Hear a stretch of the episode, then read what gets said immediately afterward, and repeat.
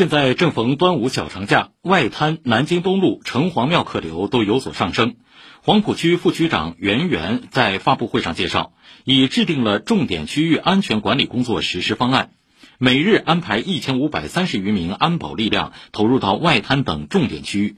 针对户外可能出现的大客流，借助黄浦大客流风险监测系统客流眼等技术手段，进行实时预警监测。